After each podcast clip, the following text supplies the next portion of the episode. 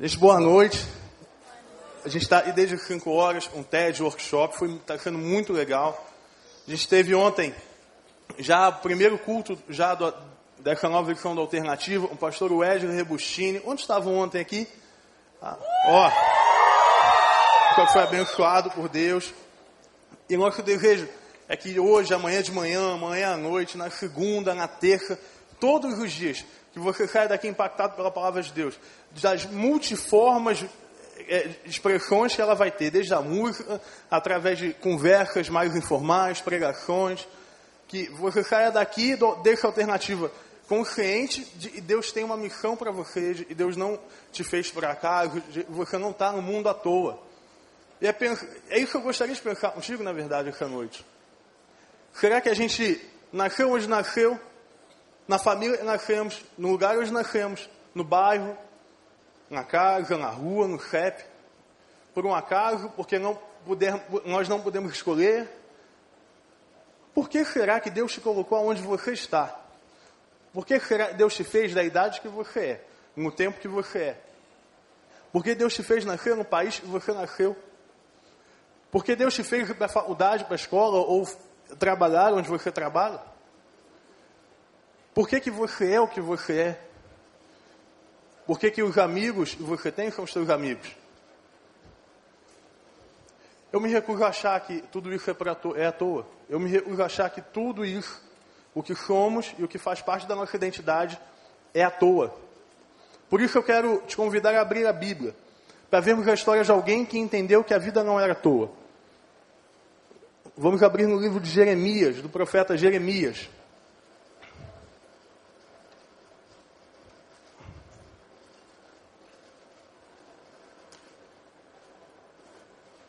Profeta Jeremias, capítulo 1.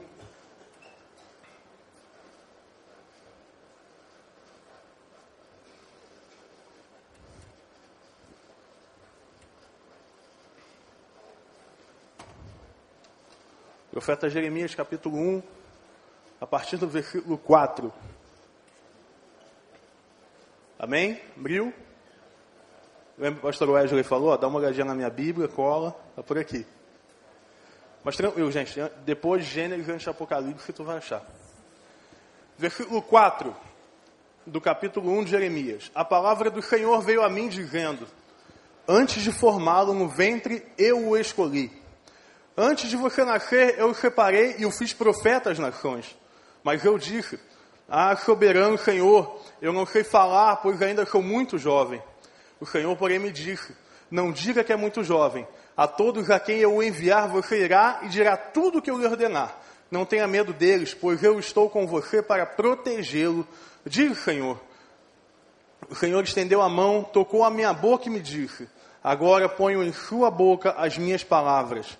Veja, eu dou a você autoridade sobre as nações e reinos, para arrancar, despedaçar, arruinar, destruir, para edificar e plantar.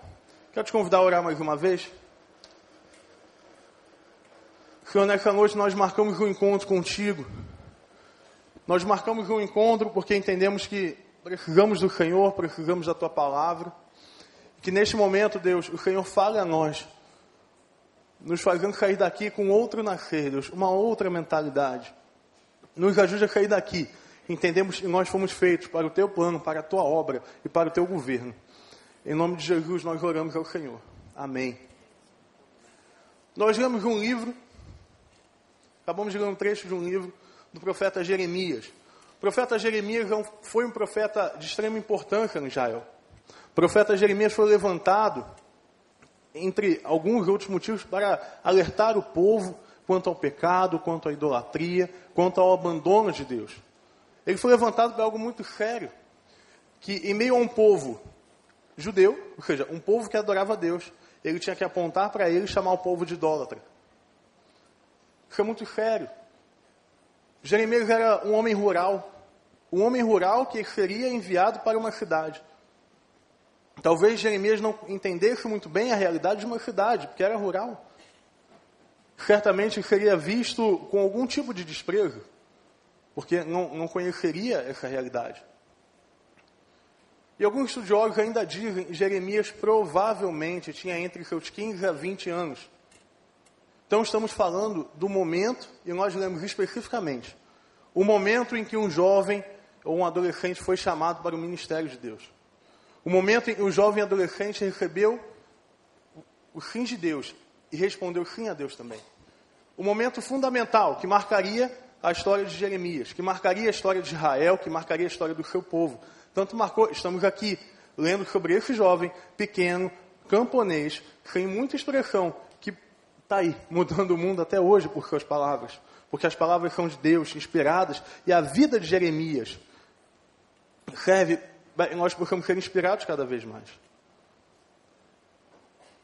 E Jeremias, como eu falei, ele entendeu e, e compreendeu que a vida dele não seria para cá. Ele não viveria a vida dele a qualquer custo.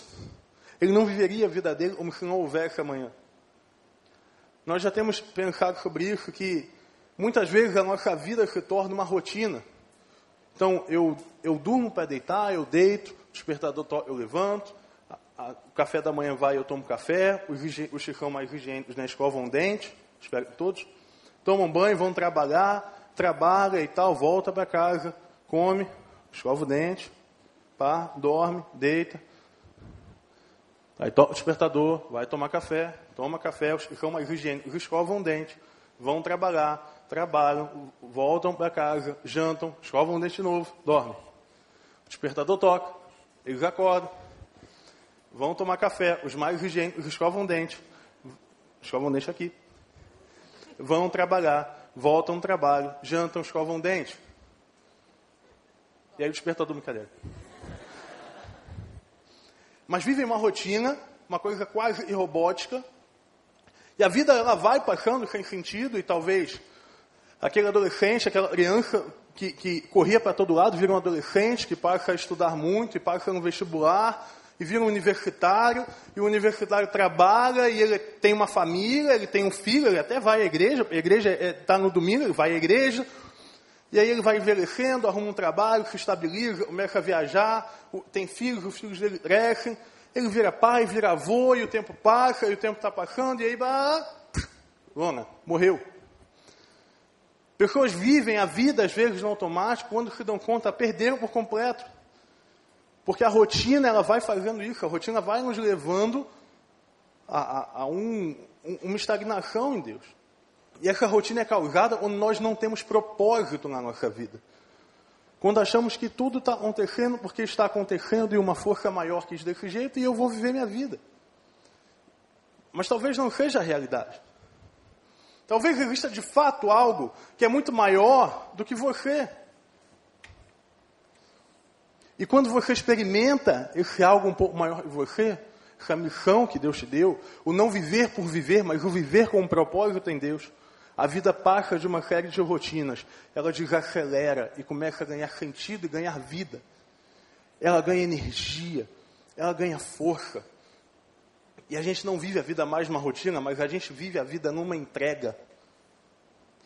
Quando eu vivo o propósito de Deus na minha vida, eu vivo com entrega. E aí, porque eu vivo uma entrega, Deus me leva a um outro patamar. E aí, quanto mais eu vou me entregando a Deus, mais eu sinto a presença de Deus na minha vida, e mais eu vou vendo coisas acontecerem, e de repente eu começo a orar, e eu vejo que as coisas acontecem, eu começo a orar mais, a jejuar, e eu vou vendo que meu relacionamento com Deus está crescendo, até um ponto Deus me chama para coisas maiores e maiores e maiores. Essa é a vida de quem vive um propósito. Quem vive um propósito não fica estagnado, mas vive em constante crescimento, inconformado com aquilo que vive, porque Deus ele nos levanta e nos leva, nos leva para sermos cada vez maiores, não nos deixa numa rotina. Viver uma vida com Deus, querido, não é coisa fácil, é loucura. É completa loucura.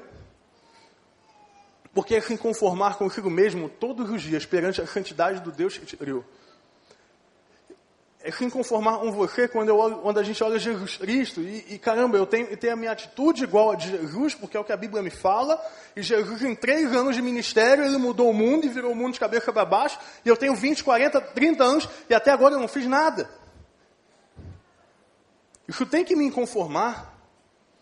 Tem que me conformar o fato de cada vez crescermos como cristãos, como crentes, como evangélicos, e as coisas no Brasil só pioram. Eu não posso achar, ah, é isso mesmo e acabou. Não. Eu tenho que entender que eu posso mudar essa realidade. Eu tenho que entender que eu posso transformar esse lugar. Entender que eu posso ser o político de amanhã. Que eu posso ser o policial de amanhã, o médico de amanhã, o advogado, o juiz de amanhã. Que eu posso ser o comerciante de amanhã.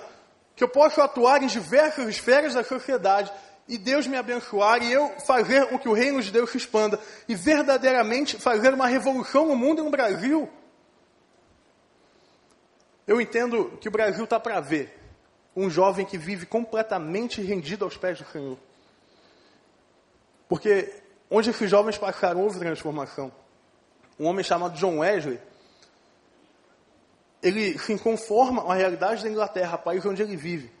E numa universidade começa encontros de estudo, começa a pregar e vira um avivalista na Inglaterra, onde milhões convertiam o John Wesley. John Wesley arranhou a Inglaterra, fez diferença na Inglaterra. E eu creio que Deus está te levantando hoje para fazer diferença no Brasil. Eu não creio que Deus vai levantar uma geração, eu tenho dito isso, ah, Deus vai levantar uma geração, Deus vai levantar, Deus já levantou uma geração que vai mudar o mundo. Eu creio que é a nossa. Nós temos a oportunidade, mas a gente precisa se conformar com isso. Guilherme, ok, vamos lá. Eu me conformei, Brasil realmente precisa de mim, o Rio de Janeiro precisa de mim, o Rio precisa de mim, minha família, tal, vamos lá, vamos, e, vamos, e, e vamos, e, e, eu vou mudar o mundo, vou transformar as nações, as nações do mundo, e eu vou falar da palavra de Deus, eu vou pregar, eu vou jejuar 40 dias, vou andar um pano de vou andar descalço, eu fazer tudo que eu posso fazer. Peraí. Mas como que eu vou mudar o mundo? Se eu sou um jovem, um adulto, um adolescente, uma criança, como que eu posso mudar o mundo? Uma pessoa. Como é que uma pessoa pode mudar o mundo? Como é que um grupo de pessoas tão pequeno, comparado com o que a gente vive, pode mudar o mundo? Deus respondeu para a gente lá com Jeremias. Deus chamou Jeremias para ser profeta. E a palavra de Deus diz, para a gente que o Senhor disse a ele, antes de formá-lo no ventre, eu o escolhi. Antes de eu formar você no ventre, eu escolhi o que o Senhor diz para você. Você imagina, seus pais casaram lá em 1980, ali, Deus já tinha escolhido você há um tempão. Deus já sabia quem você seria e o que você faria. Ali Deus te escolheu. Antes do ventre da sua mãe, você já era escolhido por Deus. Escolhido para quê? Para ser profeta. Profeta é aquele que anuncia a palavra de Deus. Deus chamou você para ser um profeta nessa geração.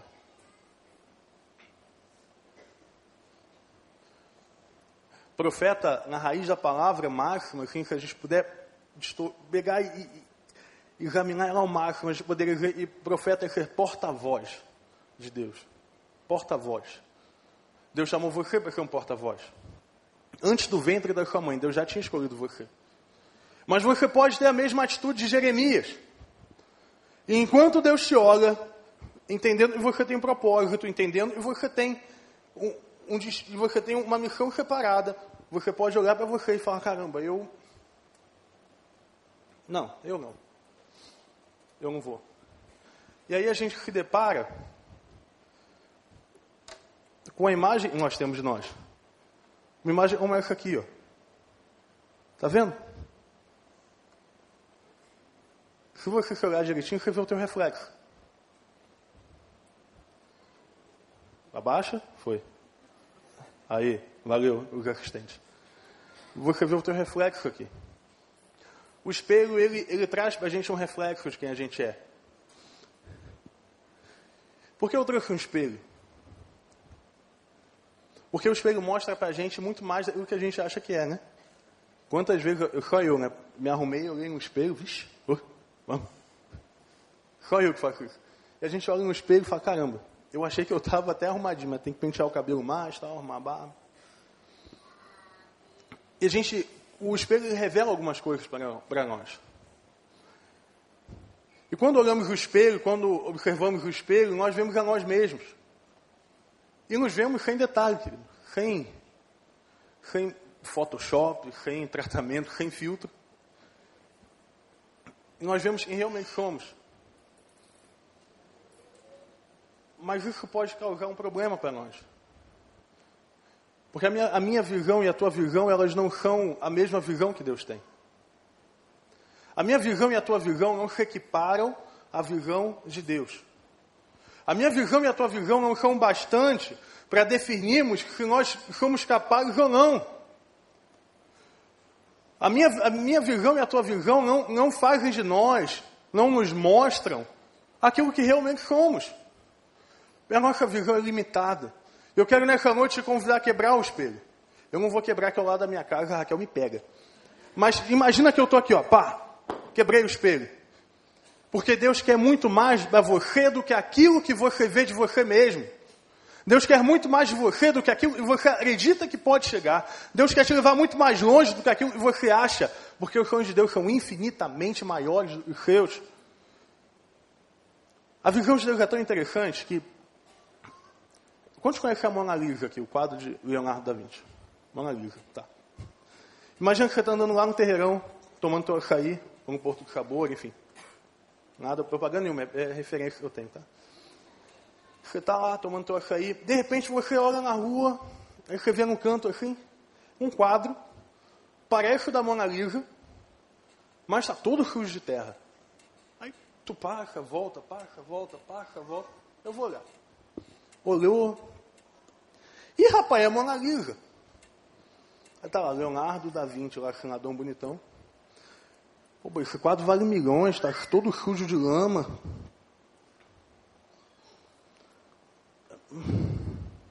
Tá, eu vou pegar, eu limpo e vendo, porque aí tem valor, né?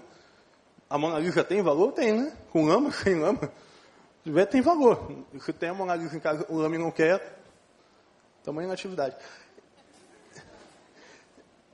E aí você pega a Mona Lisa, leva para casa. E obviamente, para limpar um quadro desse, você vai demorar algum tempo. E você limpa, e limpa, e limpa, e limpa. E aí está a Mona Lisa linda. E aí você vai e vende a Mona Lisa. Beleza. Ganhou teu dinheiro, investiu, pá. Agora imagina que eu e você somos a Mona Lisa de Deus. Somos a Mona Lisa do Senhor. Deus nos criou para sermos obras-primas. Deus criou você para ser o quadro mais valioso do mundo, o quadro mais caro do mundo. Hoje nenhum artista consegue copiar. Hoje nenhum artista consegue fazer. Tem muitos artesãos que pintam pessoas, escultores esculpem pessoas, mas ninguém fez uma pessoa ainda. E não vai fazer. Porque isso é obra do Deus Todo-Criador, Todo-Poderoso.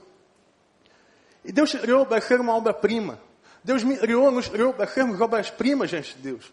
Para sermos verdadeiras monalisas acontece e as coisas não aconteceram como Deus queria, talvez é, nos formou para ser, porque ao longo do tempo nós fomos pecando e nós nos distanciamos de Deus, deixamos de vir a casa do Senhor, começamos a ouvir aquilo e não devíamos ouvir, ver e não deveríamos ver, tocar e não poderíamos tocar, e adorar a outros deuses, como o álcool, como a pornografia, como a mentira, como o Facebook. Todos eles podem se tornar Deus na tua vida e a gente vai adorando esses deuses.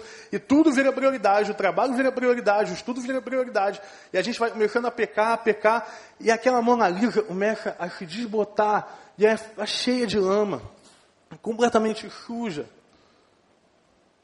E aí nós olhamos esse espelho e vemos, olha, não vale de nada porque tem lama, porque tem dificuldade, não vale de nada porque é fraco, é impotente, não vale de nada porque é jovem e não sabe falar, não vale de nada porque é jovem e é imaturo, não vale de nada porque é um adulto e não conquistou nada na vida, não vale de nada porque está sujo de lama, está cheio de pecado. Mas deixa eu te falar uma coisa, Deus não olha com o meu olho, Deus olha um olho dele, Deus te olha não tem um teu olho, mas com o olho dele, e Deus vê você por sobre a lama, e mesmo sujo de lama, Deus joga para você, filho meu, eu te amo, filho meu, você tem um propósito, filho meu, você é capaz, filho meu, você vai, eu escolhi você do ventre da minha mãe, mesmo sujo de lama, Deus é capaz de te olhar como uma obra-prima e limpa a sua lama. O processo de restauração, de cura de Deus, é limparmos a lama para que sejamos verdadeiras obras-primas de Deus. Para isso fomos criados. E o nosso desafio talvez seja não somente nos vermos dessa forma, mas ver os outros dessa forma. Sabe, querido, aquilo que eu faço, as minhas atitudes, os meus projetos, aquilo que eu faço para amar o outro. Não importa tanto quanto o como eu olho o outro. Como eu olho as pessoas é muito mais importante do que aquilo que eu faço por elas.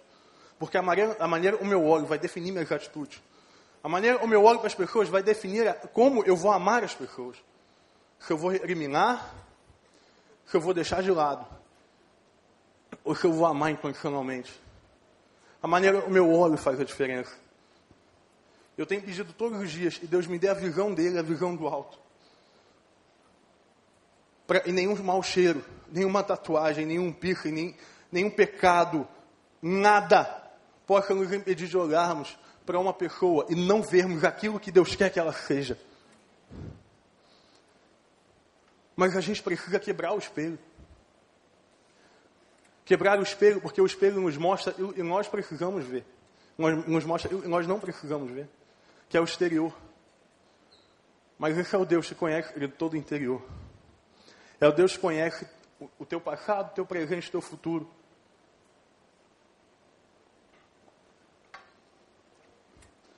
Quebre o espelho, então. Quebre o espelho da tua vida. E peça a Deus, Deus, me dá a tua visão. Me, me ajuda a me ver como o Senhor me vê. Me amar, entender o seu amor por mim. E a partir desse ponto, eu tenho certeza que a tua vida muda radicalmente. Em um segundo momento, a palavra de Deus continua dizendo: O Senhor estendeu a mão, tocou a minha boca e disse: Agora ponho as minhas palavras em sua boca. Ponto número dois, megafone. O megafone aqui ilustra algo interessante. Jeremias, assim como eu e você, fomos chamados para pregar a todo mundo, influenciar todas as pessoas eu, eu não fiz nenhum estudo que fale disso, mas se pudéssemos imaginar colocar num galpão, num, num prédio como esse, todas as pessoas que conhecemos, temos algum contato, talvez não cabessem. Muito provavelmente não desse. Ou melhor, vamos lá. Se colocasse todos os seus amigos do Facebook aqui, não cabia. Não tem como, não cabe, é muita gente. E agora você imagina, estamos em torno de umas 500 pessoas,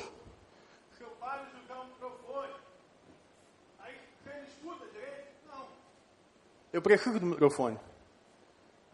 O megafone, ele não representa a minha voz, mas ele representa a voz de Deus que amplifica aquilo que eu falo. A voz de Deus que faz com que a minha voz vá mais longe. Porque através da voz de Deus, a gente consegue impactar nações. É quando Deus toca a nossa boca e nos dá as suas palavras que nós conseguimos alcançar os perdidos libertar cativos e curar enfermos. É através da palavra dele. O, o megafone, gente, ele é aquilo que Deus usa. O megafone é, é o que Deus nos dá para falarmos do amor dele. E sabe, o maior megafone que a gente tem é o nome de Jesus Cristo. Aquilo que amplifica a minha voz, que dá poder àquilo que eu falo, é o nome de Jesus. Em nome de Jesus nós podemos expulsar demônios, curar enfermos, libertar cativos. Mas sem o nome de Jesus nós não somos nada. Podemos pregar aqui a noite inteira. Podemos falar do amor do Senhor o tempo todo. Falar, falar e falar. E pregar, e, e evangelizar, e criar grupos nas escolas, nas faculdades liderar células, supervisionar células. Mas se não for em nome de Jesus, nada acontece, não tem efeito nenhum sobre ninguém. Porque o teu nome não é poderoso, querido. O meu nome não é poderoso, mas é o nome de Jesus. É quando, quando a nossa boca é tocada por Deus, que nós somos então capazes de falar do amor dele. o Antigo Testamento ele tem alguns símbolos e um deles é quando Deus toca na boca de alguém. Quando Deus toca na boca de alguém, em muitos momentos, significava purificação. Deus purificava os lábios, assim como fez com Isaías, por exemplo. Precisamos pedir para Deus purifique as nossas vidas, para que purifique aquilo que falamos, para que purifique aquilo que ouvimos. Sabe, não, não adianta você falar do amor de Deus e viver essa missão e viver um propósito se você não vive de fato a realidade e Jesus Cristo nos ensinou a viver. Não adianta você viver uma vida de mentira. Ah, não, eu prego do Evangelho, mas ao mesmo tempo eu estou ali atrás, escondido, fazendo algo que eu não deveria fazer. Eu vou na igreja, eu falo do amor de Deus, eu discipulo, e, e, mas a minha vida não é uma vida santificada. Deus não tocou meu lábio.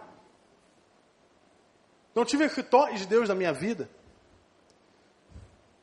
E aí, então vemos o que chamamos de hipocrisia. Existe algo, e eu entendo, Jesus condena, com muitos óbvios, mas é, a, a hipocrisia é algo que a gente viu Jesus no Novo Testamento combatendo em muitos momentos. Lembra quando ele fala para os religiosos do tempo deles? Vocês, quando evangelizam alguém, tornam uma pessoa duas vezes mais filha do diabo do que você. Palavra forte. Quando evangelizam alguém, tornam uma pessoa duas vezes mais filha do diabo do que você. Mateus, evangelista, relata isso para a gente. Porque quando eu faço alguma coisa e Deus não me purifica, e quando, ele não me, quando ele não me purifica, eu não tenho esse megafone. Aí minha voz não vai para lugar nenhum. E aí eu vivo uma vida hipócrita. Infelizmente, nós, por algum motivo, parecemos, se não tomar cuidado, a gente acaba vivendo uma vida religiosa. Somos atraídos para essa vida religiosa.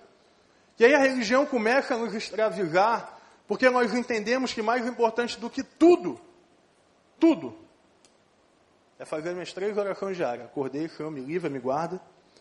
Faça mal, faça bem, em nome de Jesus, amém, que é o almoço. Senhor, me guie, me, me dá uma boa noite de sono, pá, tchau. E a gente começa a achar que isso é suficiente e, e a rotina da religiosidade começa a nos prender, começa a nos amarrar e a religião começa a, a, ser como se fosse cordas, correntes, nos puxando, e eu tento sair, mas ela não me solta. Porque muitas vezes tentamos obedecer a Deus, sim, mas nós esquecemos de pedir, Senhor, me purifica. Senhor, trata da minha vida, cura o meu caráter, renova o meu coração. Não existe um ser humano sequer no mundo que não precise de restauração todos os dias. Não existe um ser humano do mundo que não precise ser liberto. Um ser humano do mundo que não tenha suas fraquezas. Um ser humano no mundo que não precise ser purificado. Nós não podemos esquecer isso, acharmos que chegamos ao nível de perfeição, acharmos que está bom, do jeito que eu estou já basta. Porque isso vai nos levar para uma frieza. E as garras da religião nos pegam e nós esquecemos aquilo que se chama amor, aquilo que se chama graça. E deixamos de lado esses fatores. Deixamos de lado aquilo para o qual nós nascemos. Foi para amar a Deus acima de todas as coisas. Lembra do episódio quando Jesus cura um homem? E os religiosos recriminam ele porque ele curou no sábado. Você pode olhar, caramba, que, que cara religioso. Esse religioso esqueceu a graça de Deus tanto quanto todos nós esquecemos muitas vezes da nossa vida. Por isso nós precisamos sempre, sempre, sermos caçadores de pecado dentro de nós. Caçadores de pecado, querido. Olhar para a minha vida falar assim, onde é que tem pecado? Onde é que tem pecado? Onde é que tem pecado? Tem pecado? Onde é que tem pecado? E achar. Procurar, porque quando nós olhamos esses pecados, pedimos perdão a Deus. A Bíblia fala em Miquel, esses pecados são jogados no mar de esquecimento para a glória do Senhor. E peso de pecado nenhum é maior do que o peso da cruz de Cristo. Peso de pecado nenhum pode te eliminar. E Agostinho falava que, Agostinho dizia uma expressão chamada passo pecare, que é a possibilidade de pecar. E quando, diz, quando o pecado acontece e nós nos arrependemos, nós experimentamos a graça de Deus como nunca antes. Então, o momento de perdão de pecado é o momento e também experimentamos a graça de Deus. Não é à toa, e Paulo diz, e a Bíblia nos ensina que onde, onde, onde abundou o pecado, superabundou a graça de Deus. Porque quanto mais pecadora a pessoa é, mais inundada da graça de Deus ela vai ser. Não quer dizer que você tem que sair por aí pecando, não é isso. Mas não importa o que você faça, não importa aquilo que você já fez, a graça de Deus é o bastante para a tua vida.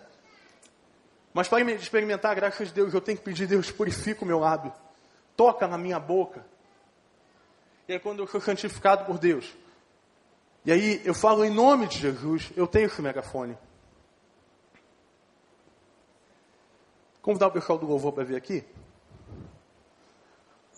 O final desse texto que nós lemos diz: Veja, eu dou a vocês, eu dou a você autoridade sobre as nações e reinos, para arrancar, despedaçar, arruinar, destruir, para edificar e plantar. Eu dou a você autoridade sobre as nações.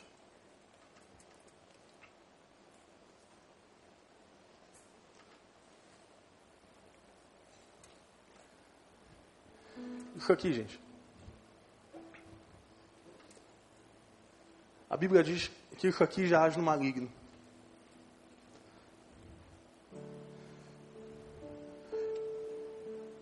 Esse pequeno globo representa o lugar, o planeta em que Deus fez para nós. Todas essas nações aqui, todas, estão entregues nas mãos de Satanás. Todas. Não existe uma nação que não tenha sido, não esteja sendo dominada por uma cultura e não vem do Senhor. Jeremias certamente tinha essa convicção quando foi chamado por Deus.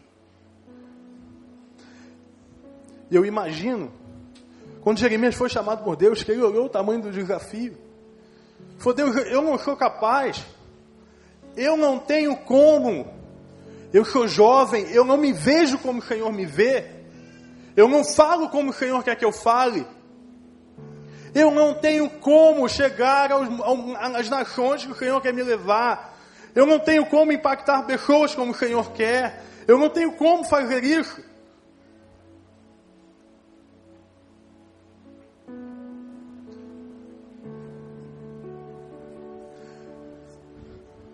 Realmente, querido, não temos como. Por isso, a palavra de Deus diz: e Deus, o Senhor nos dá autoridade sobre nações e reinos. Deus deu autoridade sobre a, a você, sobre nações, sobre reinos. Deus te levanta nessa geração como um profeta. Deus te levanta como alguém que vai influenciar pessoas. Deus te levanta como alguém que vai ganhar o mundo.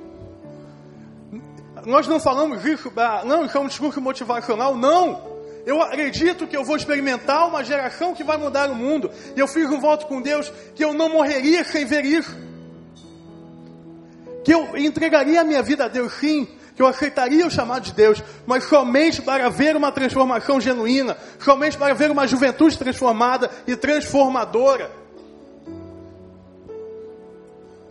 Nós temos que nos entregar a Deus, não com medo das nações, não com medo daquilo que domina essas nações, mas, certer, mas certos de que a autoridade que precisamos vem do Rei dos Reis, do Senhor dos Senhores, daquele que criou o mundo, que criou as cidades, que criou os países, as ilhas, o mar, a luz, daquele Criador de tudo e de todos. É Ele que fala assim: filho, vai, vai que eu estou contigo.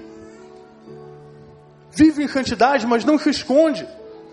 Vive em santidade de tal forma que você vai lá entrar no mundo com a retaguarda do céu inteira, vai tirar alguém de lá e vai levar para a minha presença. Vive em santidade de tal forma que você não tenha medo de pecador, você não tenha medo de pecado, mas você ilumine o pecador e ilumine o pecado com a minha luz. Viva dessa forma, viva com autoridade, com autoridade que eu te dou. É isso que Deus está falando para você nessa noite. Você é um profeta de Deus. Você é uma profetisa de Deus. Você foi alguém levantado para ser porta-voz. Ide por todo mundo pregar o Evangelho. Seja minhas testemunhas por Jerusalém, Judéia, até os confins da terra. É a única missão que Deus nos deu. E queridos, nós achamos que tudo é pecado, mas nós não entendemos que não cumprir a missão de Jesus não é pecado. Será que deixar de cumprir a missão de Jesus também não é pecado? A única missão que Deus deu para você. Se você toca violão, toque para Deus. Se você dança, dança para Deus. Se você escreve, escreva para Deus. Pinte para Deus. Pule para Deus. Grite para Deus. Mas isso não é a tua missão. A tua missão é amar pessoas e cuidar bem delas. Essa é a tua missão. Nós não estamos aqui para fazer um culto lindo, um espetáculo. Nós estamos aqui para ganhar pessoas. Nós estamos aqui para sermos a alternativa de muitos no carnaval. Nós estamos aqui para poder entrar no mundo, para poder não, não, não nos conformarmos com Ele, mas para sermos luz nele, para poder influenciarmos pessoas, para chamarmos amigos nossos que talvez estejam bebendo agora e falar, olha, vem, que tem um negócio, e é muito melhor, muito melhor, que você vai ficar muito mais pleno, porque a Bíblia diz, a gente não se embriaga um vinho, mas com o Espírito Santo de Deus. Ele dá alegria, ele dá força. Deus chama você para isso. É uma obra muito maior do que você, é uma obra muito maior do que nós. Mas por isso Deus nos dá autoridade. Do nome está acima de todo nome. E essa autoridade é tão grande. Apocalipse diz que toda joelho se dobrará e toda língua confessará Jesus Cristo é o Senhor. É a autoridade desse nome que você tem. Mas para viver isso, você tem que ser purificado. Deus tem que tocar o teu lado. Deus tem que tocar o teu coração. E, e, sabe, Deus é um Deus gentil e a palavra de Deus diz que Ele está à porta e bate. Se eu fosse Deus, eu já tinha arrombado a porta do teu, do teu coração, mas Deus bate. E você tem que abrir essa porta.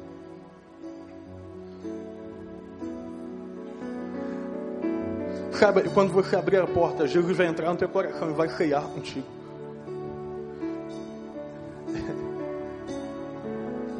Mas você precisa abrir a porta do teu coração.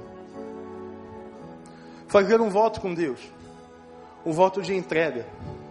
Um voto de renúncia. Um voto de alguém que não pensa em nada, não quer agradar o coração de Deus. Sabe, eu lembro do dia em que eu estava no quinto período da faculdade de psicologia. E Deus falou para mim, filho, larga. Larga tudo e vai. Eu falei, Senhor, não dá. Eu estava namorando já, eu queria casar e. Como é que eu vou largar tudo? É muito investimento. É, é... Como é que eu vou largar tudo? Eu lembro, Deus me deu uma palavra, está em Êxodo quando o povo está exatamente entre o, o, governo de Faraó e o mar fechado, ele fala o seguinte: Moisés, diga ao povo que marche. Diga ao povo que marche. O chamado de Deus muitas vezes não nos mostra, quando Deus nos chama, Ele não nos mostra para onde a gente vai. Ele não nos mostra qual é o destino. Ele não nos mostra qual é a obra final. Ele não nos mostra para onde nós vamos chegar. Mas ele diz para a gente: vai, vai, que mar nenhum vai te impedir, governo nenhum vai te impedir, dificuldade nenhuma vai te impedir, porque eu estou contigo todos os dias. E sabe, Jeremias foi preso. O profeta Jeremias foi preso. No final da vida dele, o povo não escutou o que ele falou. O povo não escutou. Ele fez tudo o que Deus mandou, mas o povo não escutou. Mas Jeremias morreu, cumprindo a missão de Jesus até o último dia da, da vida dele. Até o último dia Jeremias estava lá. Jeremias hoje está impactando a sua vida. Porque mesmo em meio à dificuldade, mesmo em meio ao grande desafio, Jeremias não disse não para Deus. Jeremias falou: eu estou aqui, vamos. Vamos lá. Vamos mudar o mundo. Quero te convidar, em nome de Jesus, com todo carinho e amor, a baixar a sua cabeça e fechar o seu olho. Você que está vindo pela primeira vez, não tem nada mágico, místico, para se concentrar na tua vida.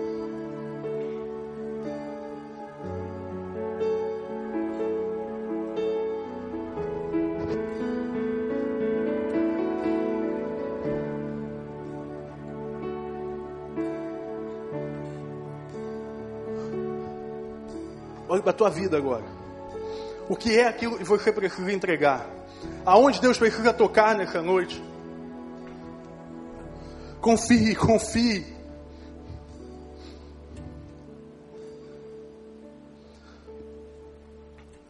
Aqueles que querem nessa noite ser tocar, serem tocados e purificados pelo Senhor, levante a sua mão, querido. Eu quero orar por você. Amém. Amém. Aleluia. Amém. Amém. Glória ao Senhor. Amém. Amém. Na frente, atrás já vi. Amém. No meio já vi. Aleluia. Atrás já vi. Aqui à direita já vi. No meio já vi. Amém. Aqui à direita. Continue, querido, quebrantado diante do Senhor. Quem mais quer ser purificado nessa noite, levante a sua mão, querido. Eu quero orar por você nessa noite. Quero fazer um segundo convite. Se você quer entregar tudo nessa noite, para viver os sonhos de Deus. Levante a tua mão também. Você que fala, Senhor, eu entrego tudo diante do Senhor. Tudo para viver o teu chamado. Tudo. Amém. Aleluia. Aqui atrás, já vi a direita. Amém.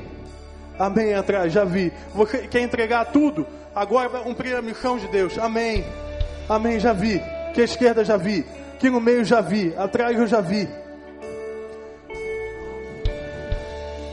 Olha, eu quero convidar todo mundo, todos levantaram suas mãos. Igreja, fique de pé em nome de Jesus. Você levantou a sua mão. Não importa quantos sejam, não importa. Nós queremos orar por você. Eu quero orar pela tua vida. E eu creio no poder de Deus. Que esse altar agora se torna como um altar purificador na tua vida. Que o ato de vir até aqui, Deus vai tocar em você nessa noite. Tocar na tua ferida e purificar. Vem, você levantou a tua mão, pode vir. Vem, enquanto a gente vai estar adorando a Deus. Tem vergonha não, cara. Agora não é hora da vergonha. Vem. Vem chegando para frente, gente, em nome de Jesus, chega para frente.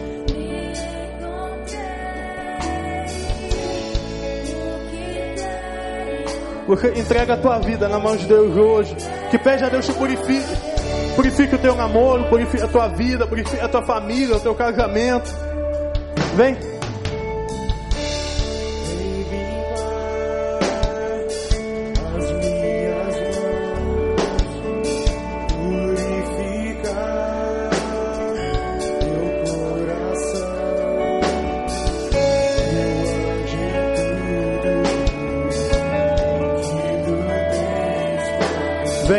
Tem mais gente que levantou a mão, vem.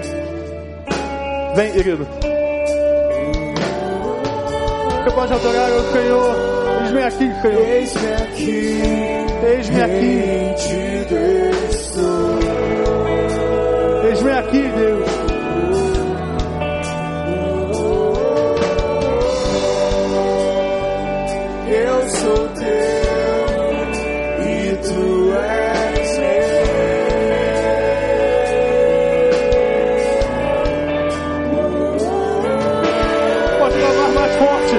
Adorar o Senhor. meu. Eis-me aqui, rendido estou.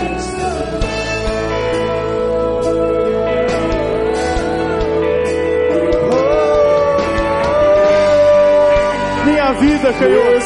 Minha vida, Senhor. Minha vida. A minha vida eu entrego. A. A minha vida. A minha vida.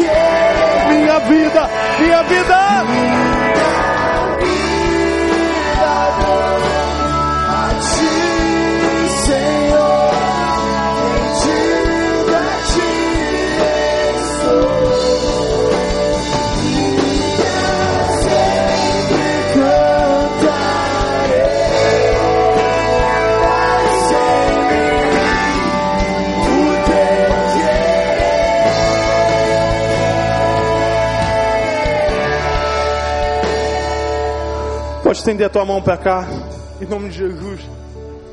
Na autoridade do Espírito Santo de Deus, você que é convertido, salvo. Eu quero te convidar a orar por essas pessoas agora. Abre a tua boca agora, em nome de Jesus. Clamar a Deus. Declarar palavras de Deus sobre essas pessoas. Profetize sobre elas. Fale da boca de Deus para elas. Clame ao Senhor.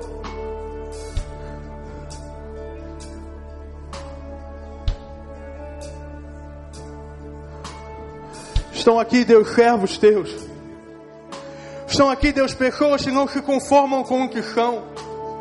Pessoas que vivem livres dos pecados, que querem se libertar deles. Pessoas que pedem o teu toque, Deus. E toca essas pessoas hoje em nome de Jesus.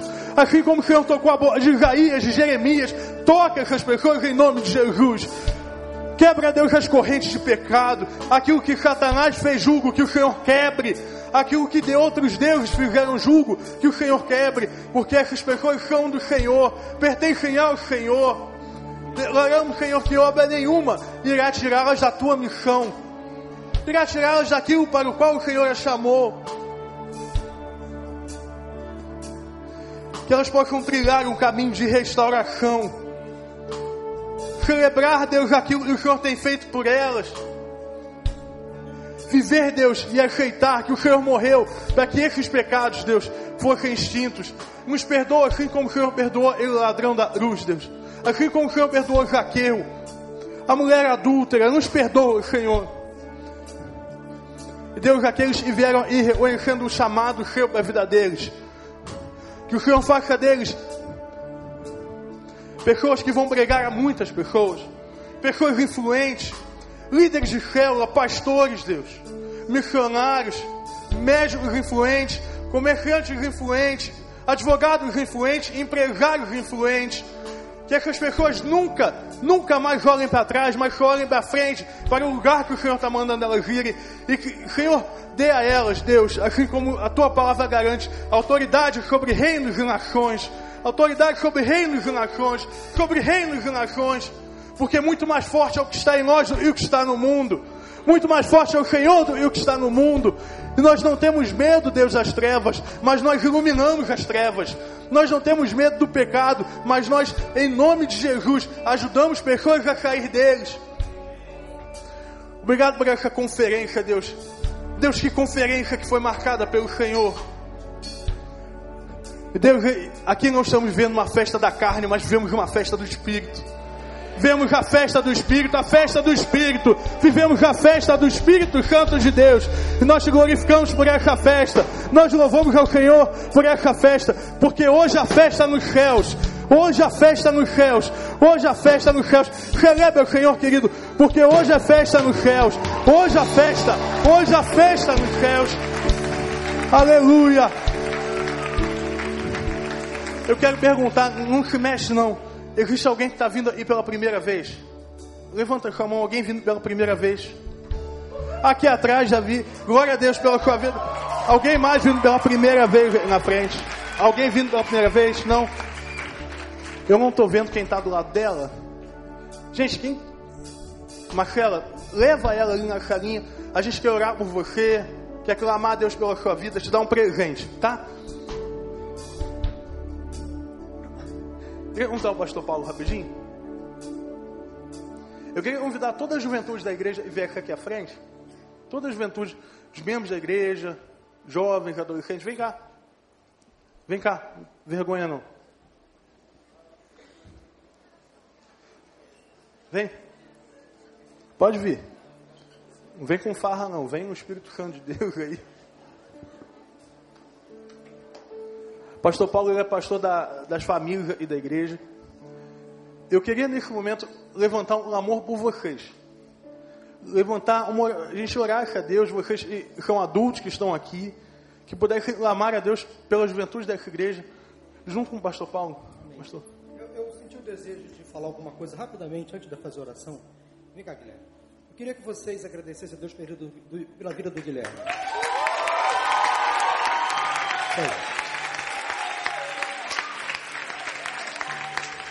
Bíblia nos ensina a honrar quem precisa ser honrado. Claro que Deus está acima de todas as coisas, mas eu estou aqui na igreja há quase nove anos. Ou melhor, há nove anos, precisamente nove anos. Completei esta, este mês de fevereiro e minha família nove anos aqui. E é a primeira vez que eu ouço o Guilherme pregar.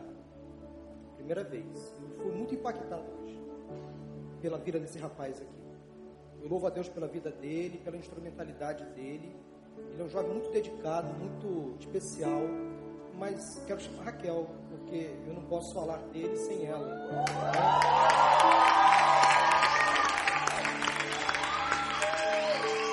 Porque onde a gente vê o Guilherme, vê a Raquel. Eles são uma só carne, um casal muito querido. É pena que o JP não está aqui, né? Tá aí também? Tá com a avó? Ah, tá lá. Tá lá com Aê, filho! Olha o JP lá. João Pedro. Se é JP, é gente boa. João Pedro. Eu queria orar por eles, orar também por vocês. E disse ontem ali à noite, no finalzinho, na transmissão ao vivo pelo Facebook, que eu estava me sentindo ali o representante dos pais de vocês. Eu tenho só 45 anos, mas tenho filhos adolescentes. Eu estava dizendo da minha alegria, em plena sexta-feira de carnaval ontem, ver tantos jovens adolescentes aqui na igreja. Então, eu estava falando, dando um testemunho de gratidão a Deus pela vida de vocês, adolescentes e jovens, sentindo a alegria dos pais de vocês, dos tios de vocês, dos avós de vocês. Olha, vocês têm noção de como é bom para gente, um pouquinho mais velho, ver vocês aqui na igreja em pleno sábado de carnaval. Isso é bom demais. É emocionante. É muito legal ver vocês aqui rendidos aos pés de Cristo, ouvindo palavras como essa de hoje, louvando ao Senhor, adorando a Deus do jeito de vocês. E não julguem a gente, não, porque a gente não está na mesma vibe. A gente louva, pula de outra forma, a gente pula por dentro. Eu nunca vestiria uma roupa dessa do Guilherme, mas eu acho mal barato. E vocês entendem, gostam dele assim. Eu sou um pouquinho mais quadradinho, tudo bem. Mas a gente ama demais vocês e valoriza muito a vida de vocês. Então eu falo aqui em nome do, dos pais de vocês, em nome dos avós de vocês, em nome dos tios de vocês, dos cuidadores de vocês, dos responsáveis de vocês. Nós estamos vibrando e louvando muito a Deus pela vida de vocês.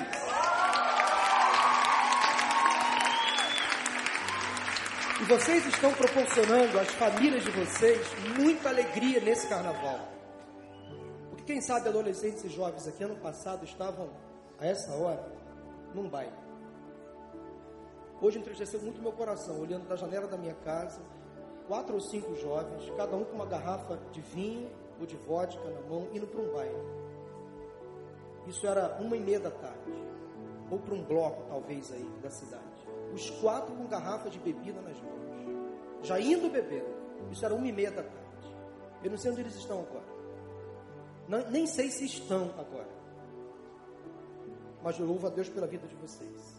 Decidiram passar esse carnaval aqui com a gente. Eu gostei muito da alusão que o Guilherme fez à festa do Espírito. Alternativa é festa do Espírito. Deus seja louvado. Amém? Deus, eu te louvo, Pai, pela vida do Guilherme. Que palavra abençoada, impactante, que tocou muito o meu coração, o coração desses jovens adolescentes que se renderam hoje aqui em tuas mãos, assumiram compromissos com o Senhor nesta noite, de impactar esta geração, de influenciar este mundo. Deus, eu te louvo pela liderança desta igreja, por aquilo que o Senhor tem dado a Guilherme e Raquel, esse casal tão precioso. Queremos honrar a vida deles e pedir que o Senhor os abençoe revestindo os teus servos de graça, de poder, de unção, e que aqueles que estão ao redor deles sejam também servos obedientes à tua palavra, à tua voz. Que o Senhor repreenda todo o mal, toda inveja, todo orgulho, toda arrogância. Que o Senhor dê a esta equipe unidade, sabedoria, santidade, para continuar impactando esta geração, pregando a verdade em amor te louvamos, ó Deus, pela vida de cada adolescente, de cada jovem desta igreja e de outras igrejas também, que estão aqui conosco nesta noite, tantos visitantes, eu tenho certeza disso. Pessoas que às vezes estão frequentando a nossa igreja, mas não têm ainda um lar espiritual. Eu quero te louvar pela decisão que cada jovem adolescente tomou neste carnaval de escolher um tempo melhor para estar na tua presença. De fato, eles escolheram a melhor parte. Ó Deus, honre cada decisão, cada atitude, cada compromisso feito nesta noite, ontem também. Ó Deus, preenche o coração desses jovens adolescentes com a tua presença e que eles não sintam nunca mais prazer nas coisas deste mundo. Que eles aprendam a dizer não às tentações, aos assédios deste mundo e que procurem viver em sintonia contigo, em concordância com a tua palavra, em novidade de vida, em santidade, abrindo mão a cada dia do pecado, dizendo não a Satanás e sim a Jesus Cristo. Nós queremos pedir a Deus agora uma unção de graça, de poder sobre a vida de cada jovem, de cada adolescente aqui presente, ó Deus. Sabemos que essa geração tem sido impactada de forma tremenda, Senhor, com a tua palavra, mas também, ó Deus, de, há uma força contrária, há uma onda contrária forte, violenta, tem tentado destruir a vida de tantos eles, tantos deles, ó Deus, trazendo drogas, trazendo confusões à mente, ideologias contrárias à tua palavra. Ó Deus, cria uma, um bloqueio, uma parede de proteção, para que as influências deste mundo não atinjam a mente dos nossos jovens e que eles façam a diferença neste mundo, sejam sal e luz nesta geração, e que eles ganhem outros para Jesus Cristo, para a tua honra e para a tua glória. Colocamos a vida deles em tuas mãos, bem como a vida dos seus pais, os casamentos dos seus pais, as famílias, os irmãos deles, os tios, os avós. Que esses jovens adolescentes sejam especiais para o Senhor e para as suas famílias também. Perdoa os pecados deles, ó Deus. Permita que eles andem a cada dia em novidade de vida na tua presença. Louvamos a Deus pela noite deste dia. O que vai acontecer ainda hoje ali na tenda.